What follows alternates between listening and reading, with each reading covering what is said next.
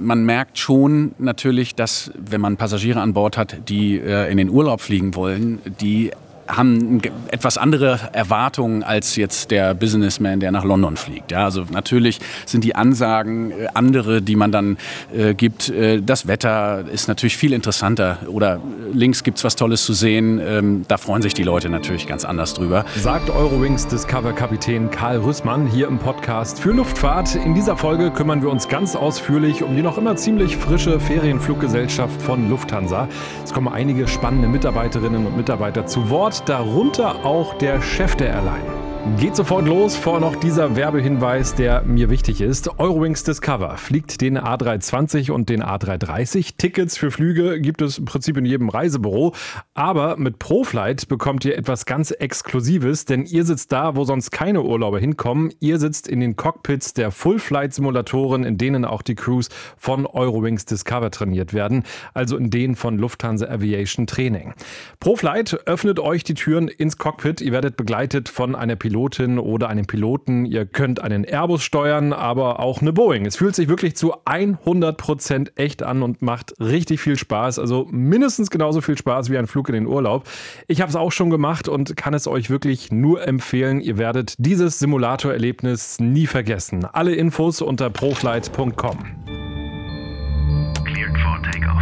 Luftraum, der Podcast von Aero Telegraph mit Christopher Scheffelmeier. Ich war in Frankfurt. Das ist die Heimatbasis von Eurowings Discover. Letztes Jahr im Juli ist die Fluggesellschaft zum ersten Mal abgehoben und sie wächst ziemlich schnell. Im Laufe dieses Jahres noch soll die Flotte auf 10 A320 anwachsen und dazu sollen 11 A330 in den Farben von Eurowings Discover auf der Langstrecke unterwegs sein. Die Zentrale ist direkt auf dem Frankfurter Flughafen, wenn man so will, zwischen dem Terminal und dem Fernbahnhof. Und es schon ein ganz besonderes Bürogebäude, denn in der sogenannten Bay, da sitzen alle unter einem Dach. Man kommt rein in so einen riesigen Raum und dann ist alles ganz offen. Es gibt sowas wie eine Bar, Sitzecken und drumherum dann immer so gebündelt ein paar Schreibtische, die eine Abteilung der Airline darstellen. Also wirklich immer kurze Wege und viel Offenheit. Und zuerst habe ich da mit Marco Götz gesprochen, verantwortlich unter anderem für Sales und Netzplanung. Er hat mir verraten, wie die Flugzeuge an den Flughäfen in Frankfurt und München verteilt sind. Also die, die Langstreckenflugzeuge sind alle in Frankfurt stationiert, fliegen aber auch München an. Also wir haben ja ähm, sechsmal in der Woche auch einen Flug aus München heraus, nach Punta Cana, nach ähm, Cancun und nach Las Vegas. In Frankfurt und München werden jeweils fünf Kurzstreckenflugzeuge stationiert werden. Das heißt jeweils fünf, fünf. Da werden wir gleich nochmal ganz genau drüber reden. Was ist dein Job hier bei Eurowings Discover? Ich kümmere mich um alles, was mit Erlösen, Flugplan und Flotte zu tun hat. Das heißt, überall, wo auch ein Eurozeichen dran steht, an in reinkommendem Geld, dafür ähm, bin ich um, zuständig mit meinem Team gemeinsam. Und darunter fällt eben auch das Thema Flugplanung. Das heißt, wann und wie und wo fliegen wir wohin, mit welcher Flotte fliegen wir, das auch mit dem Lufthansa-Konzern abzustimmen. Das liegt in meinem Bereich, genau. Ihr habt jetzt gerade entschlossen, in den Kruger Nationalpark zu fliegen. Ähm, ein Ziel, was für eine Langstrecken-Airline recht ungewöhnlich ist. Warum habt ihr euch für dieses Ziel entschieden? Das ist ja immer eine lange Geschichte, die so ein Ziel vorher hat. Also da wacht man ja nicht morgens einfach auf und sagt, wir fliegen mal los, sondern da gehört natürlich sehr viel dazu. Ähm, es gibt, es gibt entsprechend ja immer, es beginnt ja mit einer Longlist, also eine sehr lange Liste an möglichen Destinationen, die entsteht in Gesprächen mit Flughäfen, mit Tourismusämtern, mit Ländern vor Ort, auf Messen auch mal natürlich den Markt beobachten, wo wollen die Leute hin mit Reiseveranstaltern, was sind da neue Trends und Anfragen. Und dann entsteht so eine lange Liste, die dann immer etwas kleiner wird. Dann natürlich auch mal zu schauen, wo können wir überhaupt hinfliegen, welche Kombination macht Sinn. Zum Beispiel Krüger Nationalpark fliegen wir ja über Windhoek. Das heißt, unser Flugzeug fliegt ja nach Windhoek, steht dort dann eine Zeit lang und fliegt dann wieder zurück. Und in dieser Standzeit entsprechend würden wir in dem Sinne ähm, dann den Krüger Nationalpark auch anbinden. Und dann ganz zum Schluss kommt dann eine Shortlist raus. Dann sind es nur noch wenige Strecken und bis man dann in Gesprächen, in Abstimmung mit allen Bereichen dann ganz zum Schluss sich entscheidet dafür, dass nur ganz wenige von dieser Longlist dann entsprechend dann auch wirklich veröffentlicht werden. Beim Krüger Nationalpark war es eben auch natürlich auch ein sehr starker Austausch mit der ganzen Reisebranche, weil es reisen 170.000 Deutsche im Jahr dorthin. Und die fahren heute sehr, also 98 Prozent mit dem Auto ab Johannesburg.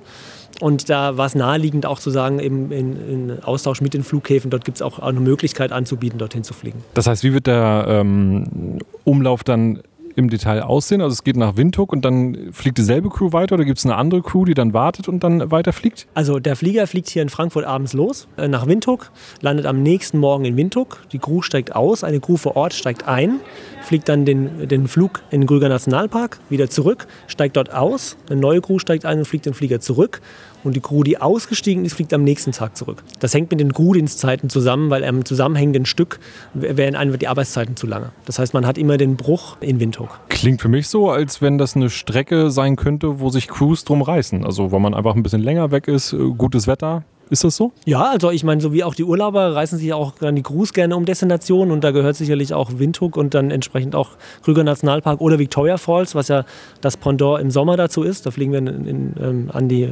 Wasserfälle vom Victoria Falls. Nationalpark. Ähm, dort in Kombination ist das ein sehr interessantes Ziel, weil vor Ort, ich bin in Windhoek, bleibe dann nach dem Windhoek zum Beispiel, fliege dann ähm, in Krüger Nationalpark, wieder nach dem Windhoek und zurück. Du hast es ja gerade schon gesagt, äh, ihr operiert aus Frankfurt und es wird viel miteinander geredet. Logischerweise auch dann im Lufthansa-Konzern wird miteinander gesprochen wie wird dann entschieden, dass ihr die Strecke fliegt und nicht Lufthansa oder äh, gibt ja auch dann die Brussels zum Beispiel, fliegen könntet, die auch in Afrika ganz stark ist. Also wie wird das entschieden? Wir, wir sind sehr stark eingebunden dort in die Prozesse, die es in der ganzen Lufthansa-Gruppe gibt. Das sind ja nicht nur wir, sondern auch alle Airline-Marken, die innerhalb des Lufthansa-Konzerns dort fliegen. Und ähm, es gibt ähm, gewisse Großprozesse, zum Beispiel auch Flugplanung ist einer davon. Und natürlich äh, schaut dann die Lufthansa-Gruppe darauf, dass, dass das schon alles abgestimmt auch ähm, passiert. Zum Beispiel, wenn wir auch eine Destination anbieten, jetzt beispielsweise mit der Edelweiß, dann sind das immer komplementäre Tage, also nicht am gleichen Tag. Wir versuchen natürlich für den Kunden immer das bestmöglichste Angebot dort aufzustellen. Aber immer auch vom Kunden kommt. Also Lufthansa hat ja sehr stark einen Corporate-Fokus, also mehr natürlich auf Unternehmen, die reisen, hat auch eine andere, andere Kundengruppen, die die Lufthansa anspricht. Und ähm, auf der Touristikseite definitiv mit unserem Produkt sind wir natürlich dann stärker. Krüger Nationalpark wäre jetzt keine klassische Lufthansa-Destination auch von den Kunden, die entsprechend dorthin reisen. Was ja ganz spannend ist, von München aus operiert ihr ja auch die Langstrecke, aber es sind in München eben keine Langstreckenflugzeuge stationiert. Wie genau funktioniert das? Sind das Gabelflüge oder werden Flugzeuge äh, leer von Frankfurt nach München umgesetzt? Nein, also Leerflüge sind auch nicht im Sinne der, der, der, Nachhaltigkeit in der Diskussion aktuell. Daher, was wir machen, ist, wir tauschen über die Zieldestination ab. Das heißt, das Flugzeug, ich spreche mal nur vom Flugzeug, fliegt Frankfurt, Cancun, Cancun, München, München, Cancun, Cancun, Frankfurt. Die Crew bleibt dann in München. Das bedeutet im Endeffekt, der Crewabtausch findet jeweils in München und in Cancun dann statt. Das heißt, die Crew, die müsste dann von München wieder mal weiterfliegen oder im Zug dann oder direkt nach Hause, je nachdem, wie es passt. Genau, aber es ist schon so geplant, natürlich im, im Zuge auch der ganzen Effizienz, dass die Crew in München dann auch wieder auf die Langstrecke geht und nicht in Frankfurt abgetauscht wird.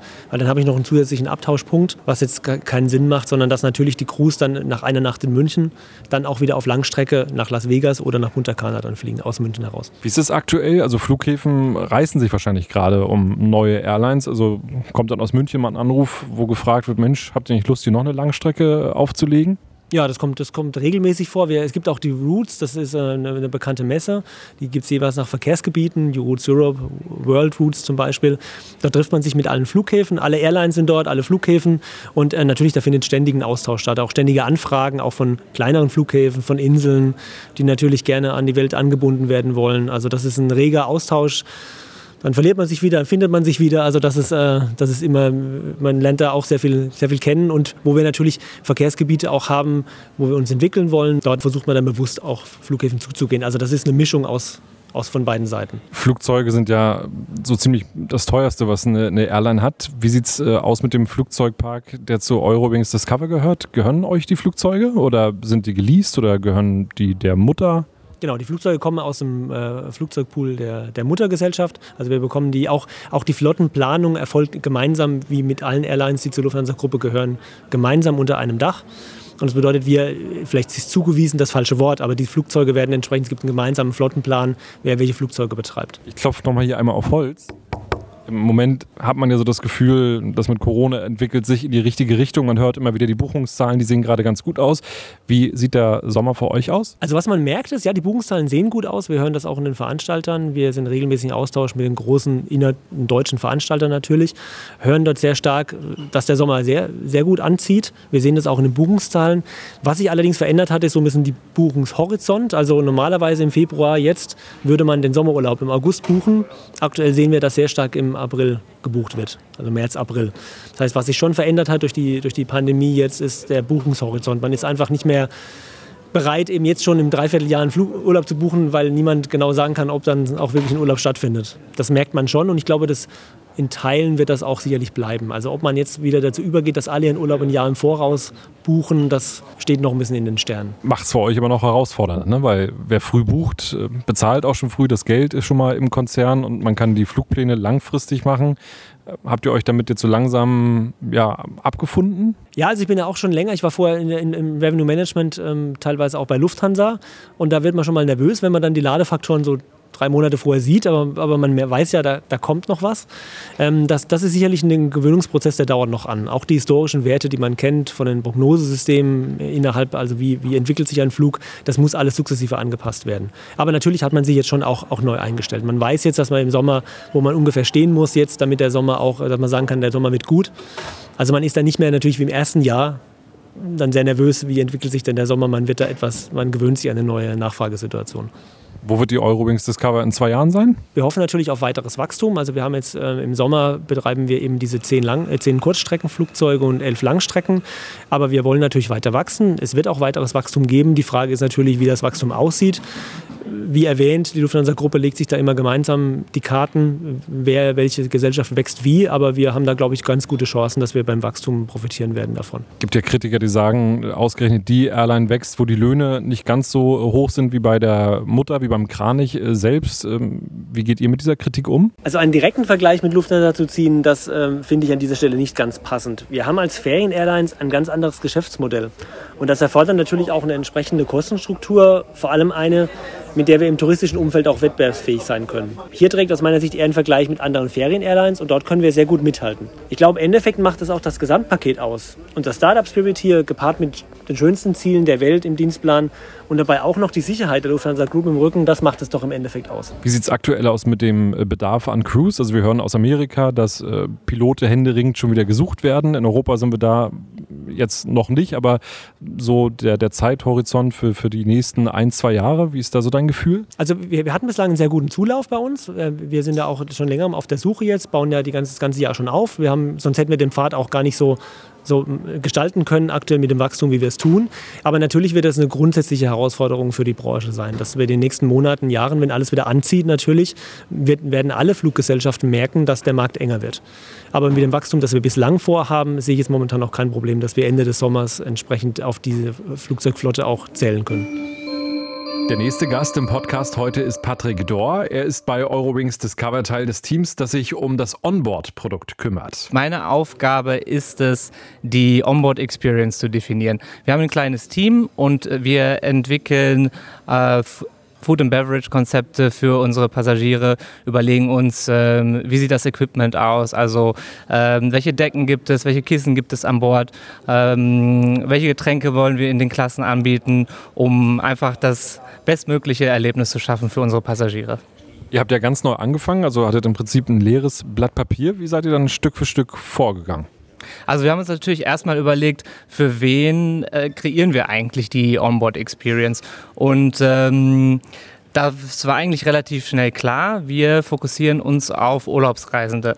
Das heißt, unsere Passagiere fliegen in den Urlaub, fliegen in die beste Zeit ihres Jahres und äh, ja, dementsprechend wollen wir natürlich auch, dass äh, das Erlebnis an Bord eben schon so gut wie möglich ist und ihre, die Passagiere da schon ihren Urlaub genießen können gibt ja so ein paar Airlines, die sind da immer ganz oben mit dabei. So Emirates wird immer noch genannt oder auch so äh, Airlines aus dem asiatischen Raum. Wie geht ihr dann so an die Sache ran? Ihr wollt das ja nicht kopieren, das ist ja ganz klar, ist ja auch nicht euer Anspruch. Aber wie geht ihr an die Sache ran, um ja für, euer, für eure Kunden das Bestmögliche anzubieten? Wir befinden uns da natürlich auch im Kontext der Industrie einmal und schauen, ähm, ja, was sind denn äh, unsere Wettbewerber, was bieten unsere Wettbewerber an?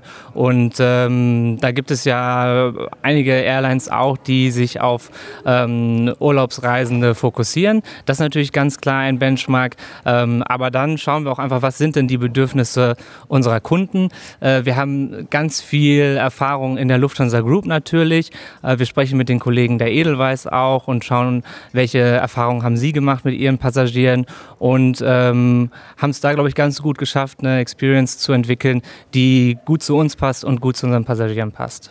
Wie habt ihr das getestet? Wir testen das ähm, dauerhaft eigentlich. Es findet bei uns jetzt in den nächsten Wochen nochmal eine große Umfrage auch statt, in dem wir nochmal genau verstehen wollen, auch ähm, wer sind unsere Passagiere im Einzelnen, ähm, wie bewerten sie unser Produkt und äh, wo sind für uns auch noch Angriffspunkte, die wir optimieren können. Und ganz klar, ein wichtiger Kanal sind unsere Crews. Ähm, unsere Crews sind super wichtig, wir bekommen total viel Feedback. Wir haben hier bei uns in der Bay auch die Möglichkeit, Feedback total schnell einzusammeln.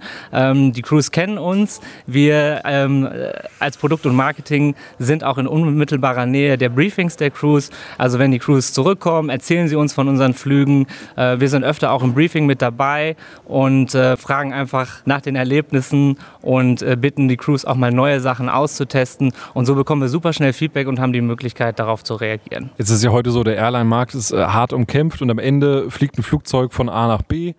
Was ist für euch so das Markenversprechen, wenn ihr so an Eurowings Discover denkt, wenn ein ähm, ja, Fluggast reinkommt ins Flugzeug, was soll den berühren? Also es soll ganz, es soll ganz klares äh, Urlaubsfeeling bei uns schon aufkommen. Das ist äh, uns wichtig und das machen wir auch durch Kleinigkeiten im Produkt erlebbar. Es gibt bei uns zum Beispiel einen Welcome Drink, den haben wir eigens entwickelt. Das ist der äh, Discover Bay Cocktail und ähm, der ist sozusagen ein Virgin Mule, also der besteht aus Minze, aus Gingerbier, aus Limettensaft, aus Passionsfruchtsaft. Also da ähm, mit diesem Welcome Welcome Drink können wir schon direkt Urlaubsstimmung äh, erzeugen bei unseren Passagieren. Den gibt es in der Business Class, in der Premium Echo und auch auf Kurzstreckenflügen ähm, haben, bieten wir diesen Welcome Drink an. Damit begrüßen wir schon unsere, unsere Gäste anders als andere Airlines das machen und ähm, ja, versuchen dann natürlich dieses Urlaubsfeeling auch noch weiter an Bord zu verstärken. Auf Langstreckenflügen natürlich mal ganz wichtig das äh, In-Flight Entertainment, damit man die äh, Stunden möglichst äh, ja, schnell über die Bühne bekommt. Wer entscheidet, welche Filme da gezeigt werden? Das ist unser Kollege Micha im Produkt- und Marketing-Team.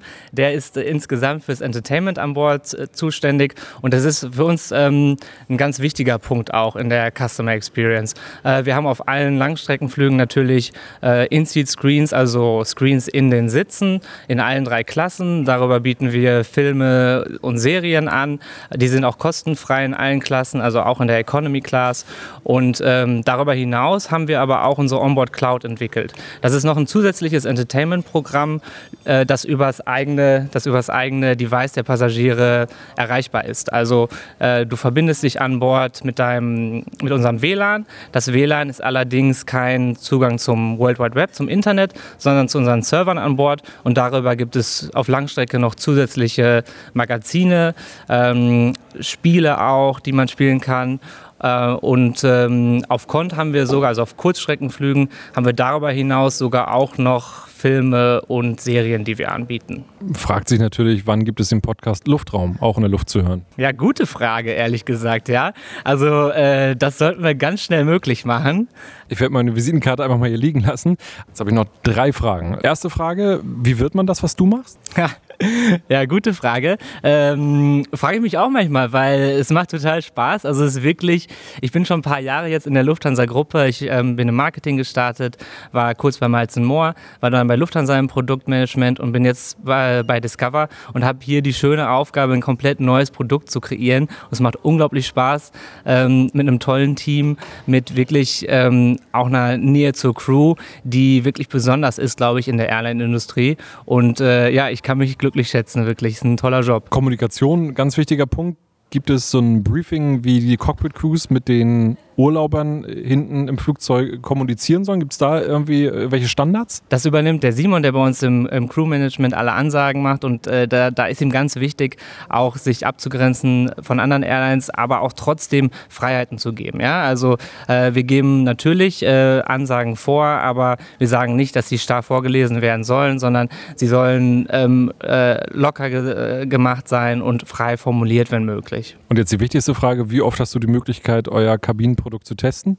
Also wir fliegen ähm, schon hin und wieder mit, auch aus dem, äh, aus dem Produktmanagement, um, wie du sagst, das, äh, das Feedback einfach hautnah zu erleben unserer Passagiere. Ähm, wir haben vor kurzem unseren Business Service auf Kurz- und Mittelstrecke angepasst Da war ich auch dabei, äh, bin an Bord mitgeflogen als ähm, Cabin Manager. Und ähm, wir haben gesehen, dass wir einige Punkte noch anpassen sollten. Und das haben wir innerhalb von ähm, zwei Monaten dann auch umsetzen können. Und bin mir sicher, dass das jetzt ein Produkt ist, das wirklich äh, Passagiere ähm, zufrieden machen wird und auch für unsere Crews einfach schön ist im Service. Sagt Patrick Dorr, mitverantwortlich bei Eurowings Discover für das Onboard-Produkt. Und an Bord ist dann Julie von der Westhausen für den Service verantwortlich. Sie ist Purserin oder wie es bei Eurowings Discover heißt, Responsible Cabin Managerin.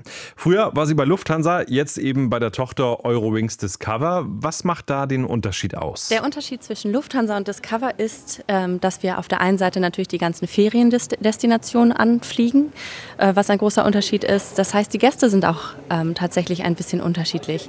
Die Gäste wollen in die Sonne, die wollen viel erleben und das wollen sie auch schon an Bord tatsächlich. Also da fängt die Reise nicht erst an der Destination an, sondern bei uns im Flieger. Du bist ja von Anfang an dabei, also hast auch die Entwicklung so miterlebt in den letzten Monaten. Was ist so der Punkt, wo du sagst, das findest du irgendwie am, am coolsten an Eurowings Discover? Dieses Startup-Feeling tatsächlich. Ähm, man, man kommt in unser Büro und man hat hier schon tatsächlich so einen kleinen Strand, so fühlt sich das an. Also natürlich ist das Parkett, aber wir haben das so schon hingestellt, dass man hier reinkommt und man hat dieses Gefühl schon. Und so ist es nicht nur natürlich im Büro, sondern auch zwischen uns als Mitarbeitern. Startup, wir haben alle Lust, wir haben alle Lust, eine Airline zu bauen und noch viel größer zu werden und viele mehr Destinationen in den nächsten Monaten zu bekommen. Also da merkt man einfach, da ist richtig viel Energie. Bei einer Ferienfluggesellschaft, welche Strecke macht mehr Spaß zu fliegen? Die hin zum Urlaubsort oder zurück? Wo sind die Leute besser drauf? Ich ahne es, aber. Also hin natürlich voller Begeisterung und zurück ähm, würde ich sagen, ähm, es ist trotzdem noch genauso schön. Viele kommen ja auch nach Deutschland zurück, waren vielleicht sogar schon Monate da oder leben woanders und äh, wohnen oder machen Urlaub in Deutschland. Aber natürlich ist die Strecke hin immer noch mehr exciting, weil dann geht es in die Sonne und dann würde ich schon sagen, hin, ja. Und dann ist Karl noch hier jetzt auch mit dabei in der Bay. Wir sind äh, mitten in der Woche. Du hast keine Uniform an, bist aber Pilot, fliegst äh, die Kurzstrecke. Warum bist du heute hier? Äh, ich bin heute hier zum, äh, zur Lehrerfortbildung oder Lehrerstandardisierung.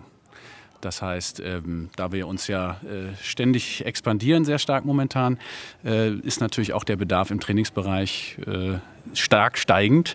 Und ähm, ja, dafür bin ich heute hier, weil ich jetzt auf, der, ähm, auf dem A320, auf der A320-Flotte äh, zum Trainer ausgebildet werde. Du hast ja auch schon einige Stationen hinter dir. Air Berlin war so die wichtigste Station in deiner Pilotenkarriere. Das war ja auch so ein besonderer Spirit, glaube ich, so hört man es immer wieder. Air Berlin, jetzt bist du bei Eurowings Discover. Spürst du da irgendwelche Ähnlichkeiten?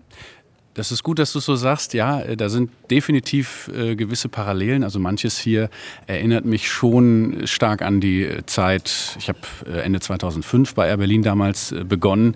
Ist also ein paar Jahre schon her. Da waren sie schon ein bisschen größer als die Eurowings Discover jetzt. Aber da sind schon Ähnlichkeiten so im, im äh, Spirit. Ähm, allerdings ist es natürlich hier ganz klar zu sehen, eben das Start-up-Feeling ist definitiv noch da und es gibt ja hier auch diese drei äh, großen Werte, joyful, easy und approachable, ähm, wo man wirklich das Gefühl hat, jeder, der hier äh, mitarbeitet, versucht das auch äh, in sein tägliches äh, ja, äh, Beisammensein hier auch mit einzubringen. Und ähm, das äh, gefällt mir sehr gut tatsächlich. Kann ich mir vorstellen, wenn man hier in diesem Raum ist, es ist ja das sehr offen äh, gehalten, man kann miteinander reden. Ist dieses Gefühl im Cockpit dann auch noch irgendwie greifbar? Ja, also bisher zumindest äh, kann man das definitiv bestätigen. Also hervorragende Kollegen, äh, sympathisch, offen für Neues und ähm, ja, ich denke, geht alles in eine sehr gute Richtung. Ist das was Besonderes für eine Ferienfluggesellschaft äh, zu fliegen? Also merkt man da im, im Cockpit einen Unterschied oder sind es schlicht und einfach dann am Ende die Ziele, die ja dann äh, andere sind? Ihr fliegt nicht nach London Heathrow, sondern dann eben ja, in Richtung Mittelmeer. Ja, also man, man merkt schon natürlich, dass wenn man Passagiere an Bord hat, die äh, in den Urlaub fliegen wollen, die haben etwas andere Erwartungen als jetzt der Businessman, der nach London fliegt. Ja, also natürlich sind die Ansagen äh, andere, die man dann äh, gibt. Äh, das Wetter ist natürlich viel interessanter oder links gibt es was Tolles zu sehen. Ähm, da freuen sich die Leute natürlich ganz anders drüber. Ähm, unterm Strich ist es natürlich trotzdem ein Flug äh, irgendwo hin für uns als Piloten eine Landebahn wie jede andere auch. Ähm, aber der Passagier, auch beim Aussteigen zum Beispiel, gibt natürlich an uns äh, es anders weiter. Ja, wenn man jetzt, also beim Aussteigen stellt sich, ähm, Kollegen machen das ja äh, in die Tür und verabschiedet noch so ein bisschen mit die Passagiere. Da bekommt man das natürlich schon ganz anders zu spüren, äh, dass die Leute gut drauf sind und äh, sich freuen, dass sie jetzt am Urlaubsziel äh, angekommen sind und jetzt eine schöne Zeit hoffentlich haben gibt ja einige Langstreckenflugzeuge ähm, bei Eurowings Discover. Ist das so der nächste Schritt dann vielleicht? Oder ist das so der Wunsch, der Traum eines Piloten? Äh, ja, das ist was heißt. Ich bin schon Langstrecke geflogen, das heißt, ich kenne es aus beiden Perspektiven. Ähm, es hat beides seine Reize. Äh, die langen Flüge, insbesondere durch die Nacht, sind aus Pilotensicht nicht unbedingt die angenehmsten. Und äh, von daher hat eben da auch die Kurzstrecke durchaus äh, positive Aspekte. Ähm, auf der anderen Seite, auf der Langstrecke steigt man natürlich üblicherweise aus äh, und hat dort dann vor Ort ein, zwei, drei Nächte vielleicht sogar. Ähm, da bekommt man natürlich dann von dem Ort viel mehr mit, als wenn man nach Fuerteventura fliegt und direkt wieder zurückfliegt. Aber wie gesagt, es hat beides seine Reize und auf ganz unterschiedliche Art und Weise. So, und wenn ich hier jetzt jemanden aus dem Cockpit habe, dann muss diese Frage auch sein. Das Lieblingsflugzeug. Welches Flugzeug ist dein Lieblingsmuster? Also das, äh, was am schönsten aussieht, ist für mich und wird es wahrscheinlich auch bleiben, äh, die Boeing 747, 400, 800, sowas in der Richtung.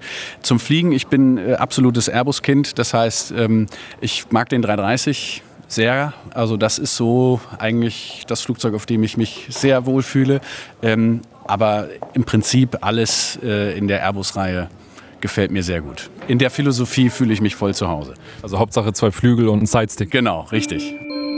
Wir haben da alle so gesessen in der Bay, der Zentrale von Eurowings Discover. Dann kam da auch noch der Chef mehr oder weniger durch Zufall vorbei. Alle duzen sich, also haben uns auch geduzt. CEO Wolfgang Räbiger hat schon eine Menge Stationen im Lufthansa-Konzern hinter sich. Was macht seine Arbeit bei Eurowings Discover jetzt so besonders? Ja, ich glaube, den großen Unterschied macht aus, dass wir von Anfang an, als wir diese Airline aufgebaut haben, immer versucht haben, den Kunden in den Fokus zu rücken und immer dafür zu sagen, was können wir heute für den Gast tun und das über alles hinweg, nicht nur in den kommerziellen Bereichen, auch in den operativen Bereichen, in administrativen Funktionen.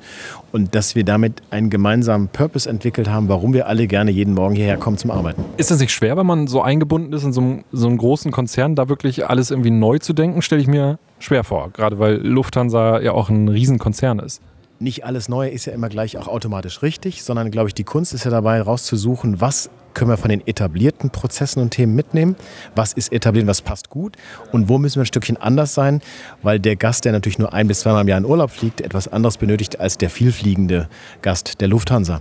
Und wenn man dann professionelle Menschen zusammenbringt, die gleichzeitig auch noch offen sind im Mindset, um sich was Neues auszudenken, dann ist es die richtige Kombination, die es braucht, um das hier herzustellen, wie wir es haben. Jetzt ist Silvester schon ein bisschen her, ein paar Monate schon.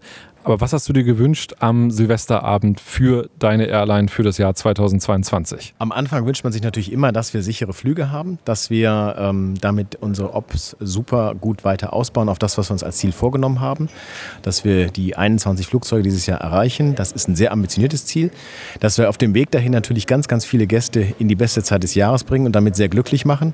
Und der größte Wunsch wäre natürlich am Ende des Tages, dass es auch wirtschaftlich funktioniert, sodass wir unsere finanziellen Ziele erreichen. Welche Rolle spielt Corona? Corona dabei noch, jetzt so in den kommenden Wochen und Monaten? Das ist die große Unbekannte und verlangt von uns die nötige Flexibilität, dass wir dahin fliegen, wo es geht. Was wir spüren, ist in dem Moment, wo Corona-Restriktionen fallen, die Gäste sofort wiederkommen. Und wir müssen dann am Ende des Tages das dem Kunden bieten, was er braucht, nämlich dorthin zu fliegen, wo er hin möchte und wo er hin kann. Der CEO von Eurowings Discover hier im Podcast Luftraum. Ich habe in Frankfurt echt ein paar spannende Dinge erfahren. Ich hoffe, ihr auch. Wenn ja, meine Bitte, gebt diesem Podcast eine gute Bewertung in eurer Podcast-App. Ich freue mich da über fünf Sterne. Das hilft uns. Und äh, abonniert diesen Podcast, dann verpasst ihr keine Folge mehr. Danke fürs Zuhören und bis zum nächsten Mal. Luftraum, der Podcast von Aero Telegraph mit Christopher Scheffelmeier. Fucking break set.